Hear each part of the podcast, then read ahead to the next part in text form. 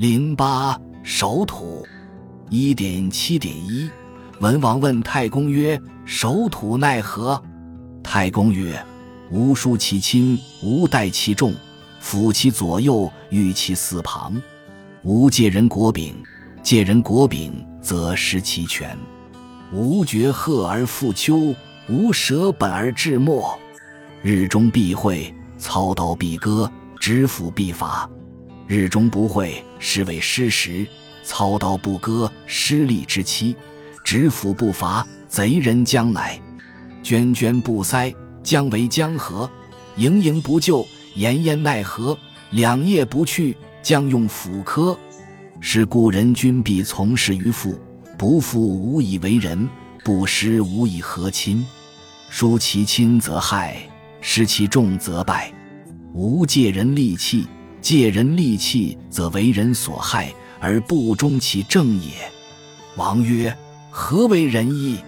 太公曰：“敬其重，和其亲。敬其重则和，和其亲则喜，是为仁义之计。吾使人夺汝威，因其名，顺其常。顺者仁之以德，逆者绝之以利。敬之无疑。”天下何福？译文：文王问太公说：“怎样守卫国土？”太公说：“不要疏远宗亲，不要怠慢民众，安抚左右近邻，控制四方远国。不要把国家大权借给人，把国家大权借给人就会失去权威。不要损下益上，不要舍本逐末。太阳到了中午，一定要曝晒。”拿起了刀，一定要切割；握着斧头，一定要砍伐。太阳到了中午不暴晒，这就叫做失时；拿起了刀不切割，就失去了有利的时机；握着斧头不砍伐，贼人就要前来。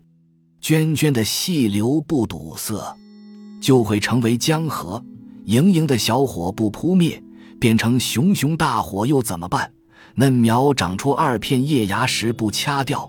将来就得用斧头砍了，所以君主一定要从事于复国之道。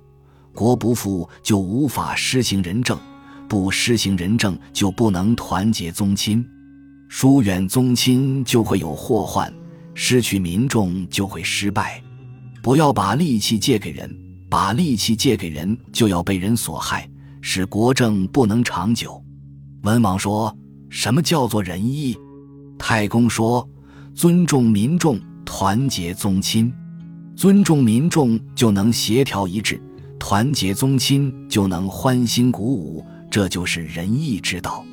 不要让人篡夺你的权威，要依据自己的明察，顺乎常理处理问题。用恩德任用顺从的人，用武力灭绝反对的人。遵循这些原则，不怀疑，天下就会附和服从了。偏义，本篇主要从政治的角度论述如何守土，主旨是用仁义之道敬其重，和其亲，安抚左右近邻，控制四方远国。本篇又提出，仁政的基础是富国，主张不可损下益上，舍本逐末。篇中还反复强调要牢牢把握住政权。